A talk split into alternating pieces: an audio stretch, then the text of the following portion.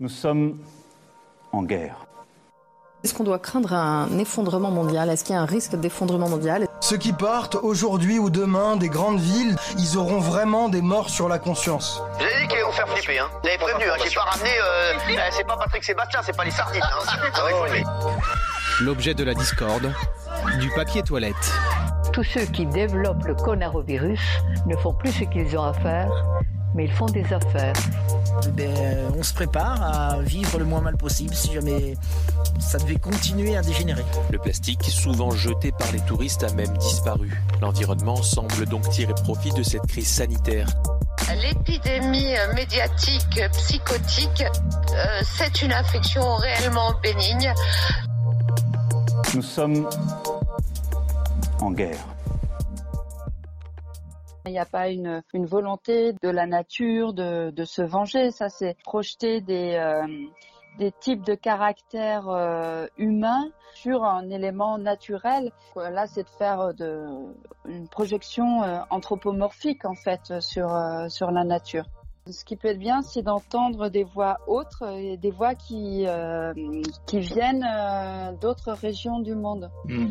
et qui pourraient justement nous éclairer sur notre propre rapport à nous.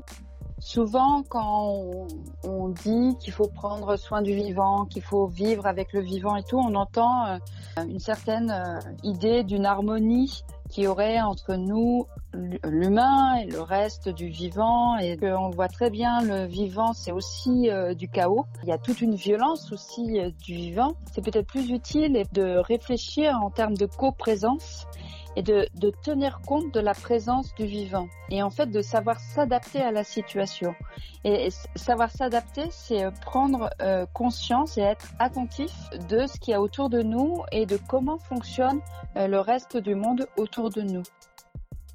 Bonjour, je suis Mathieu et vous écoutez Épidémie, le nouveau podcast du Grain.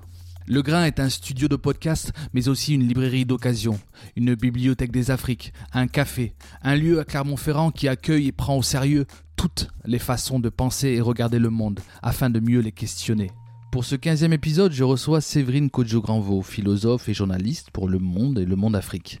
Depuis une vingtaine d'années, elle s'intéresse aux philosophies africaines et pensées d'Afrique et depuis quelque temps réfléchit à repenser notre lien avec le vivant.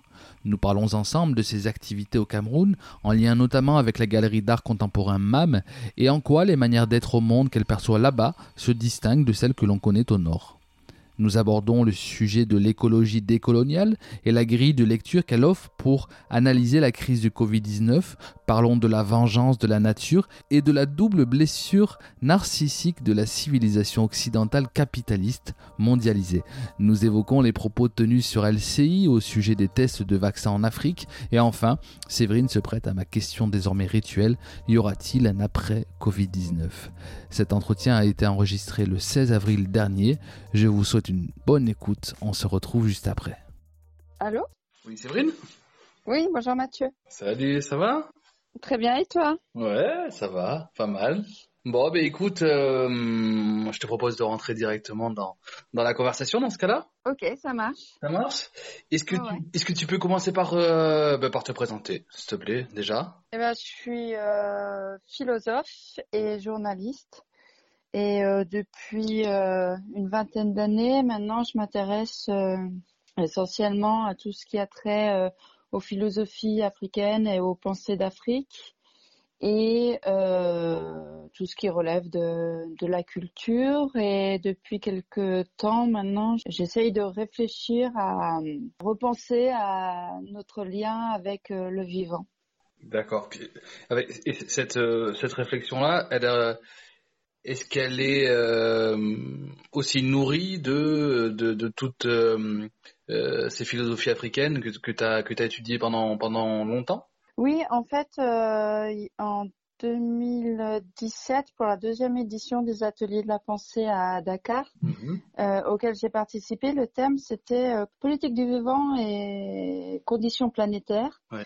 Et euh, c'est- euh, ce qui m'a donné l'occasion, euh, si tu veux, de réfléchir à euh, cette question du rapport au vivant, de l'anthropocène, de comment est-ce qu'on vit aujourd'hui euh, dans notre environnement. C'est une réflexion que j'ai menée euh, avec euh, des philosophies africaines, mais pas seulement. Voilà, c'est une, réflexion que je nourris aussi avec des travaux d'astrophysiciens, d'ingénieurs agronomes, forestiers, mais aussi avec des pensées d'Asie et d'Amérique du Sud. D'accord. Est-ce qu'il y a, ça veut dire qu'il y a, il y a, un, il y a un essai, un, un, bouquin qui devrait, qui devrait paraître là bientôt?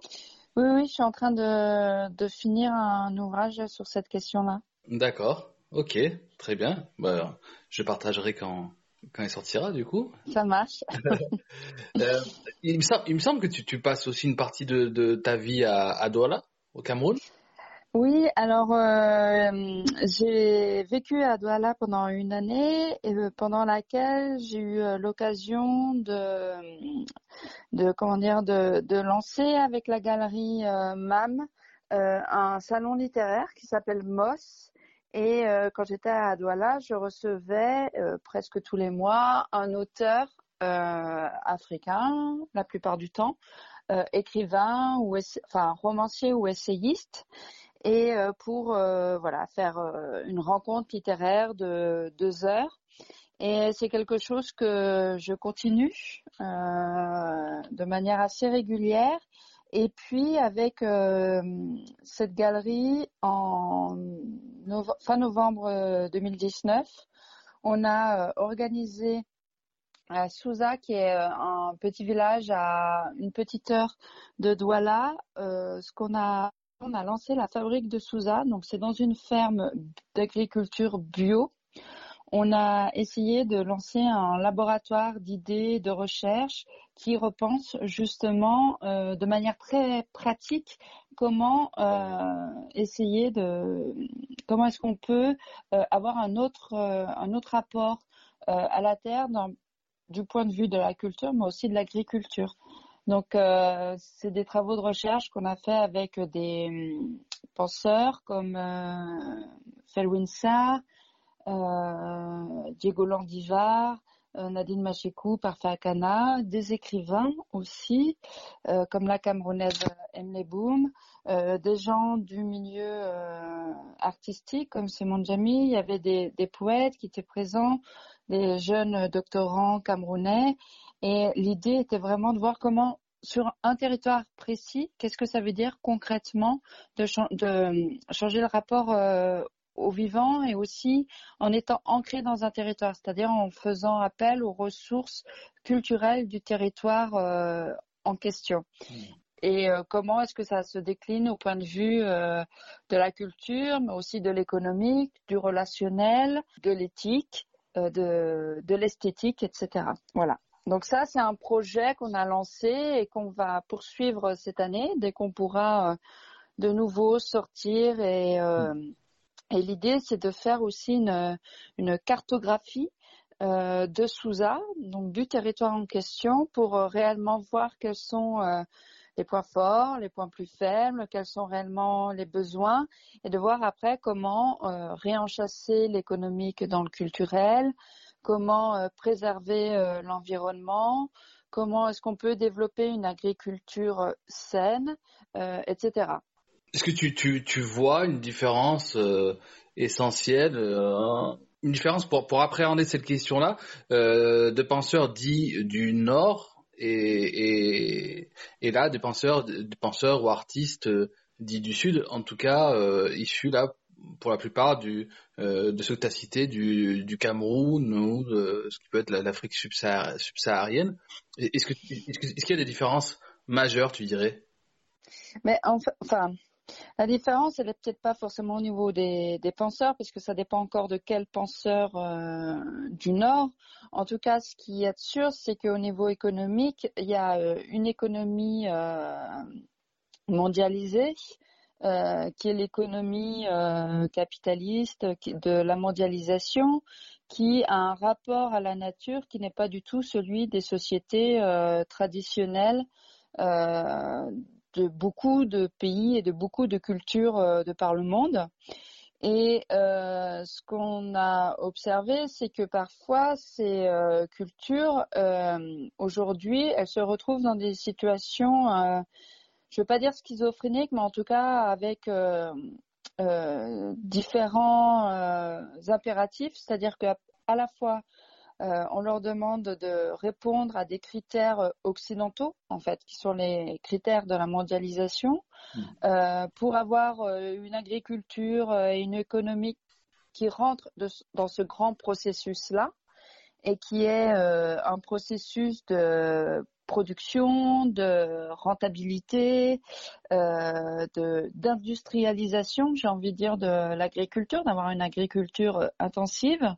Et puis, euh, en face de ça, on a un rapport au monde, je veux pas dire traditionnel, mais en fait qui existait, qui était un rapport au monde antécolonial et qui persiste et qui est un, c'est des cultures où on n'a jamais exploité euh, traditionnellement plus que de besoins et il y avait un, souvent un impératif éthique qui était de euh, prendre soin du vivant. Mmh. C'est-à-dire qu'on préempte euh, ce dont on a besoin pour renouveler sa propre force vitale, mais pas plus que de besoin. Et ça, c'est antinomique avec le développement d'une d'une agriculture euh, intensive. Et donc, euh, on a des, euh, des cosmologies ou des manières d'être au monde qui, euh, en fait, s'opposent avec la cosmologie euh, occidentale, j'ai envie de dire. Mmh. Donc là, oui, effectivement, on a des, des, des, des manières d'être au monde et de lire le rapport au vivant, mmh. euh, qui en plus, euh, dans un certain nombre de cultures, c'est le, le, vivant euh, est traversé d'entités, euh, euh, comment dire, de, c'est pas juste des plantes, mais c'est plus que cela. Ce mmh. sont réellement des entités, parfois des divinités, et il y a tout ça qui, qui doit être pris en compte. Et alors, tu, tu, avais, tu, tu, as cité tout à l'heure le, nom de, de Diego Landivar euh, qui, qui, qui, qui, était sur ce podcast. Euh, mm -hmm. Avec qui tu as, fait un entretien sur, euh, à l'occasion de la fabrique de, de Souza sur l'écologie décoloniale? Oui. Mm -hmm. Est-ce que tu peux dire euh, deux mots sur, euh, sur ce qu'on peut entendre par ce, par ce, ce terme-là d'écologie décoloniale? En fait, il y a un certain nombre de, chercheurs qui, euh, depuis euh, quelques années maintenant, euh, montrent qu'il y a un lien qui est fait entre, enfin en tout cas que l'on peut faire entre l'origine de l'anthropocène et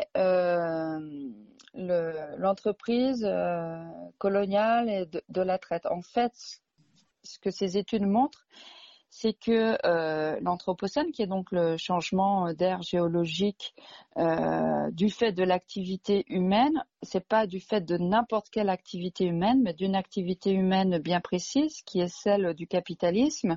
C'est pour ça que certains euh, préfèrent parler de capitalocène.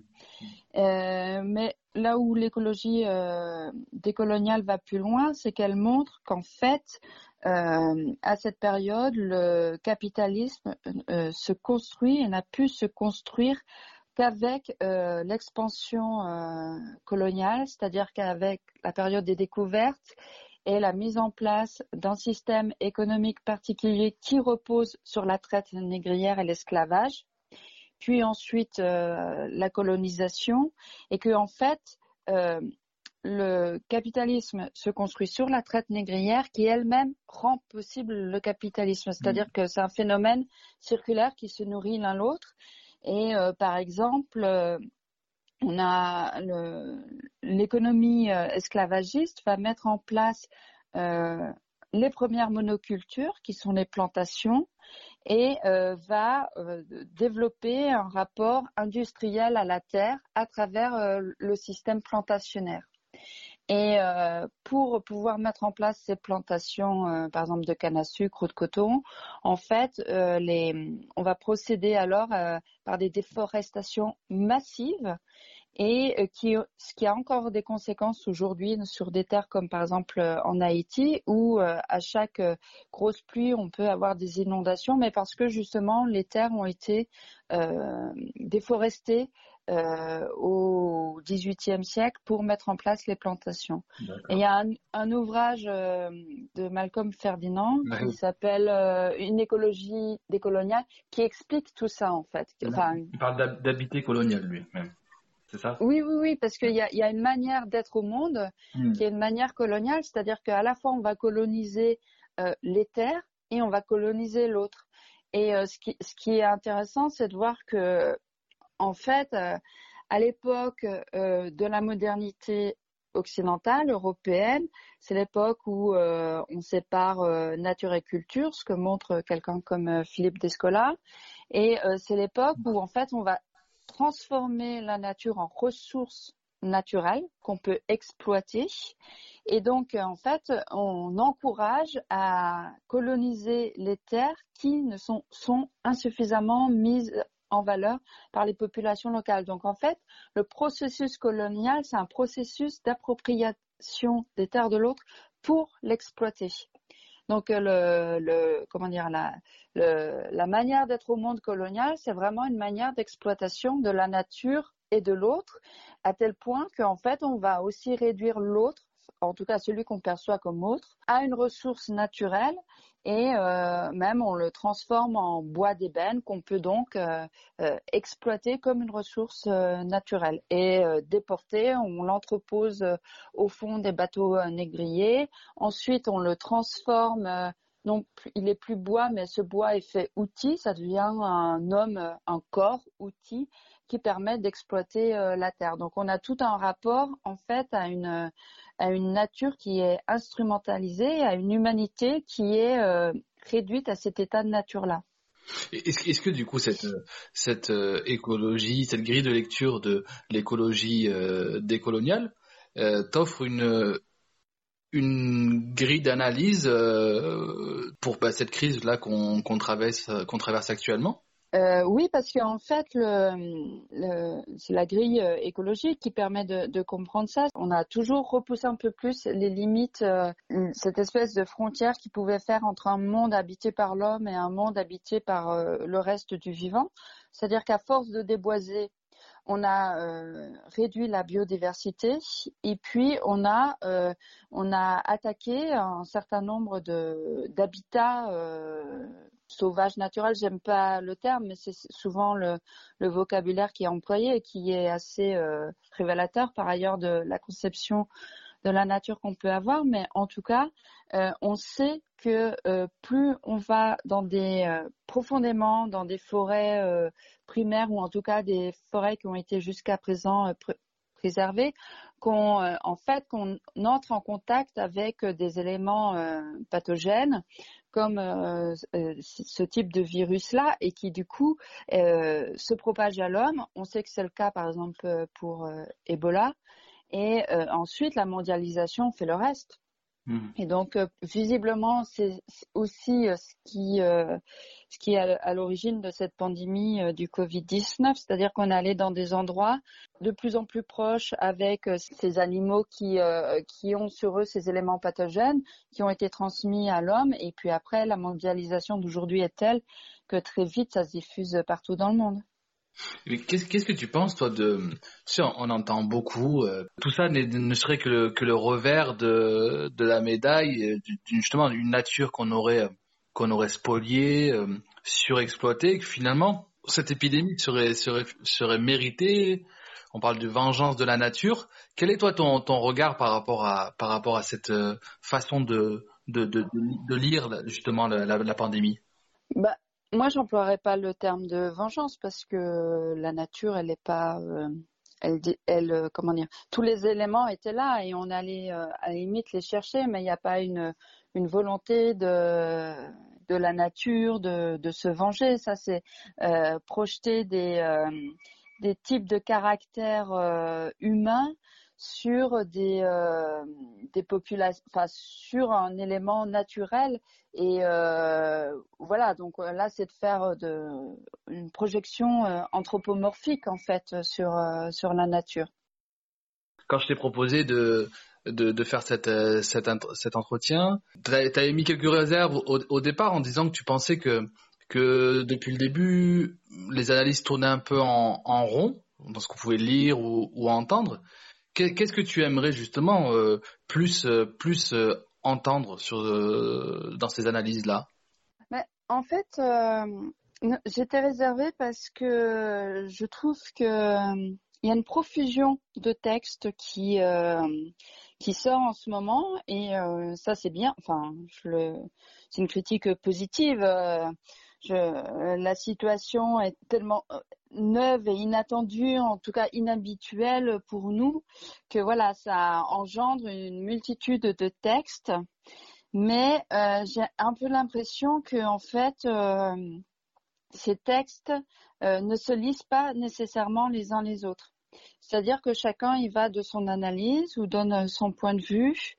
Mais après, je trouve que la grande difficulté, c'est de, euh, de faire qu'il y ait un réel débat pour pouvoir euh, avancer et, et aboutir à quelque chose de, de concret et on a vu beaucoup de textes hein, euh, euh, paraître pour euh, rappeler, en tout cas interroger le rapport qu'on avait justement à notre environnement jusqu'à présent.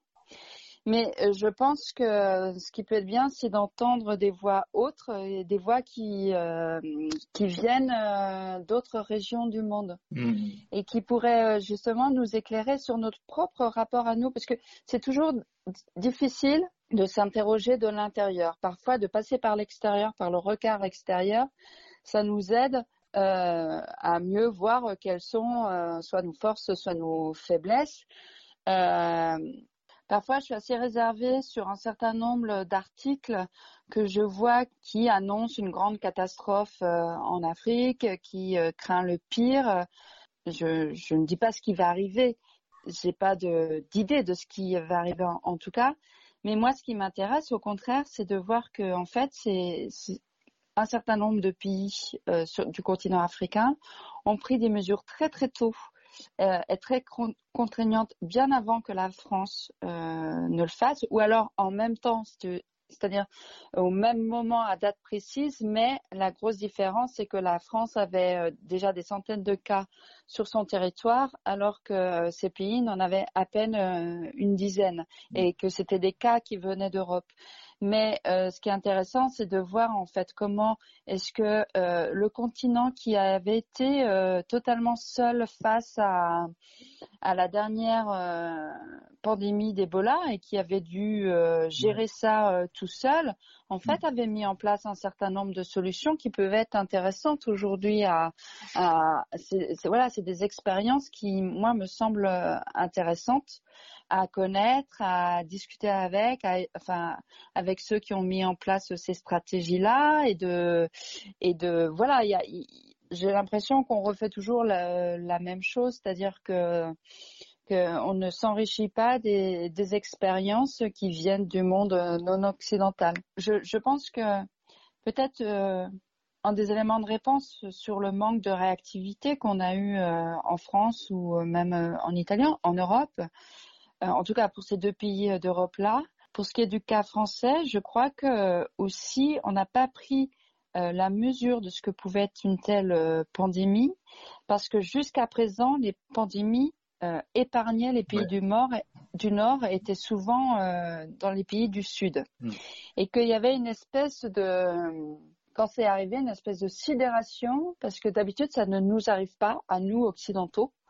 Et euh, on a l'habitude de voir des pandémies, des gens mourir par dizaines, par centaines sur le continent africain, mais pas en Europe. Et donc je pense qu'il y a une espèce de de blessures narcissiques aussi de voilà on a eu un manque de modestie et de se dire ben voilà ça nous arrive à nous aussi l'autre blessure elle est peut-être euh, euh, moins palpable, mais je crois qu'elle est là aussi. C'était euh, euh, depuis ce que je disais tout à l'heure, depuis la modernité, en fait, l'Occident s'est lancé dans une une conquête sur la nature, une conquête de la nature. C'était le fameux la fameuse phrase de Descartes qu'il fallait être comme maître et possesseur de la nature. Et donc euh, euh, toute la science s'est développée en voulant justement dominer, dompter, comprendre la nature pour pouvoir la contrôler. Et en fait Là, c'est un échec pour nous parce que euh, finalement, le vivant montre euh, toute sa force et toute sa résistance. Et euh, finalement, je trouve que ce qu'il y a de terrible pour cette civilisation occidentale, capitaliste, qui s'est mondialisée, c'est la grande leçon du vivant qui arrive et qui reprend le contrôle. Et finalement, on a abouti à une situation où c'est plus l'économique qui décide.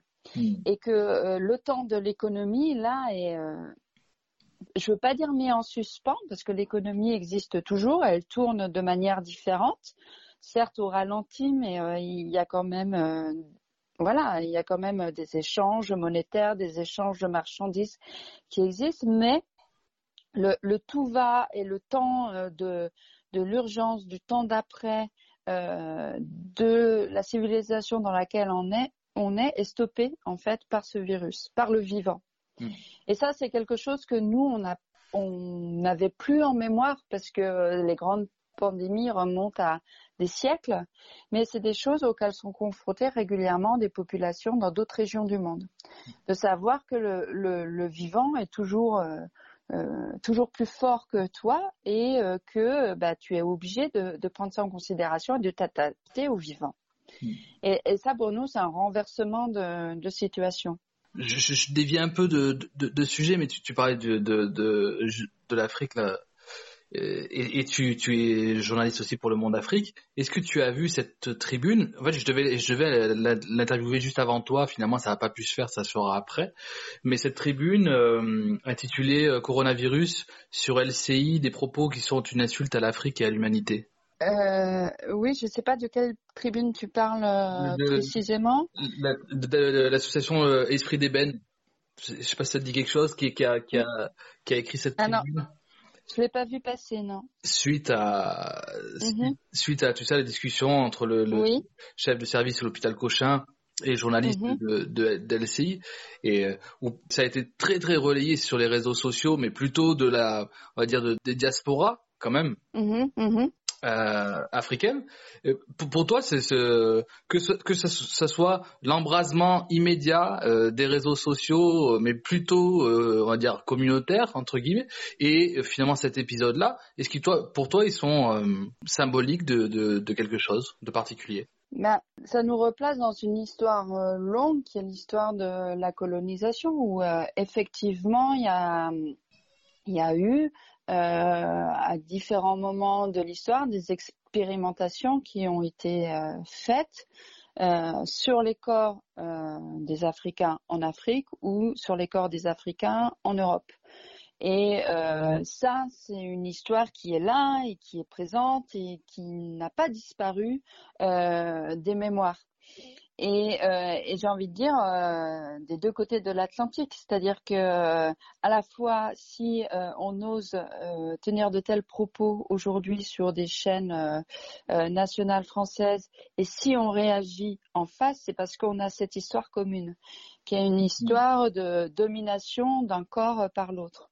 après, la, la la, les réactions, elles sont pas uniquement sur les, euh, les réseaux de, de la diaspora, elles sont aussi euh, en Afrique, elles ont été très vues, vives. Et justement pour le monde Afrique, je m'entretenais avec un anthropologue camerounais parfait Akana qui expliquait qu'aujourd'hui, il y a un certain nombre de, de la population camerounaise qui n'ose plus aller euh, dans les hôpitaux, se faire soigner de peur justement euh, qu'on les vaccine à leur insu, enfin qu'on teste un éventuel vaccin sur euh, sur eux et et mais et, on, et, on, peut le comprendre, on peut le comprendre parce que ça a déjà eu lieu.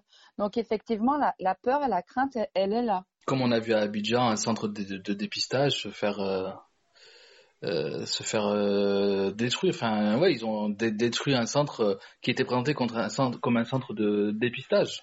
Et du coup, c'est vrai que après, on peut, d'ici dire, ben, il faudrait appeler à plus de, discernement, plus de plus de recul. Mais c'est vrai que c'est ces, réactions-là aussi s'ancrent dans un, dans un héritage qui, qui, qui, est particulier. Oui, puis le discernement, il devrait d'abord venir de la part des médecins euh, français qui ne, moi je trouve ça hallucinant qu'on puisse tenir de propos comme ça sans tenir compte de, de l'histoire mmh. et et que voilà de ne pas prendre en considération le contexte euh, international. Peut-être ma, dernière question, Séverine, c'est est-ce que tu crois que ce monde d'après Covid-19, est-ce que tu penses qu'il y, aura, un après? Il y aura un après pour euh, plusieurs euh, raisons à différents niveaux en fait. Il y aura forcément un après pour ceux qui ont été malades et pour ceux qui ont perdu de leurs proches. Je pense qu'il y aura un après aussi pour euh, ceux qui euh, sont confinés dans d'extrêmes mauvaises euh, conditions avec des violences intrafamiliales et avec, je pense qu'il y aura aussi un après pour les enfants qui vivent ça de manière très anxiogène et très difficile quand on est tout petit en fait de vivre dans, le confinement et de, de, de parvenir à comprendre ce qui se passe. Et puis après, euh, est-ce qu'à un niveau euh, macro, euh, il y aura euh, un après? Je pense que oui. Alors là aussi, je pense qu'il y aura différentes temporalités. Je pense que dans le contexte social français, il y aura certainement des demandes et des réclamations sociales euh, auquel il faudra répondre urgemment et que euh, l'État et le gouvernement français jusqu'à présent euh, euh ignoraient et, et, même mm. refusaient d'entendre. Et puis après, il y a un après Covid que moi j'aimerais voir sur le plus long terme, qui qui invite à, à refonder complètement la société dans laquelle on vit parce que après en même temps cette expérience là elle nous montre enfin une des leçons aussi, c'est que euh, finalement, on, se rend compte qu'on ne sait plus euh, mourir.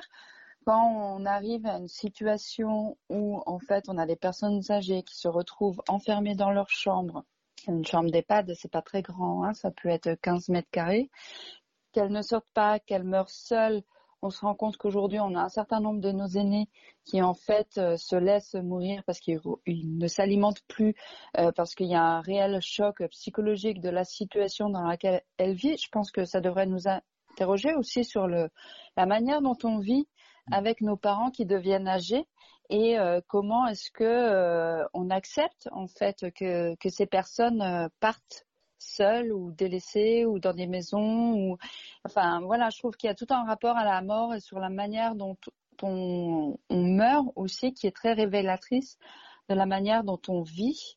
Et euh, je pense que tout ça en fait laissera euh, des traces euh, plus ou moins profondes et qui amèneront à changer à différents moments en fait du temps à venir. Finalement, même ce rapport à la mort, c'est celui qui interroge sur notre rapport au vivant, du coup. Ah ben oui, hmm. oui, oui. Et puis de, de la dignité euh, de, de du, du, du, vivant, en fait. Est-ce que euh, on ne prend euh, soin que du vivant qui est productif? Euh, dont on peut en fait euh, utiliser l'énergie vitale pour euh, reproduire un mode de société ou alors est-ce qu'on prend soin de tout le vivant hmm.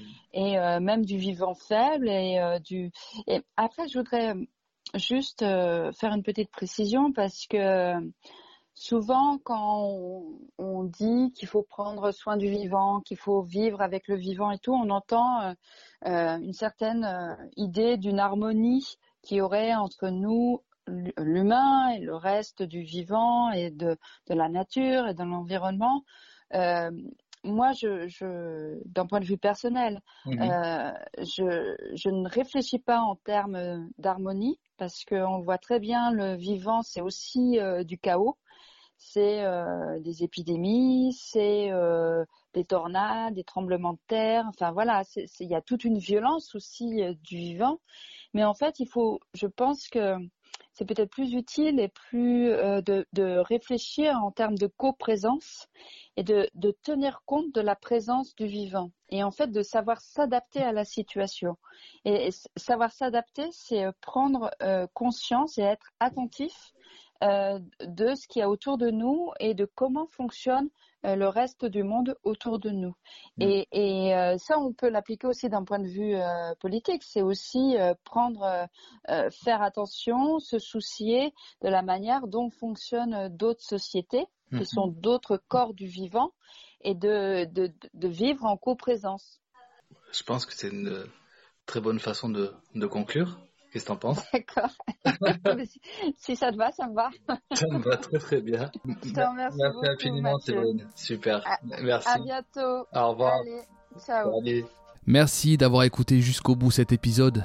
N'hésitez pas à partager, commenter, poser vos questions. Le but de ce podcast n'est pas tant d'apporter des réponses que collecter de la matière pour alimenter nos débats futurs, en tirer des enseignements et surtout ne pas oublier. Ne pas oublier pour ne pas nous replonger dans la quotidienneté de nos vies une fois tout ceci terminé, comme si rien n'avait eu lieu.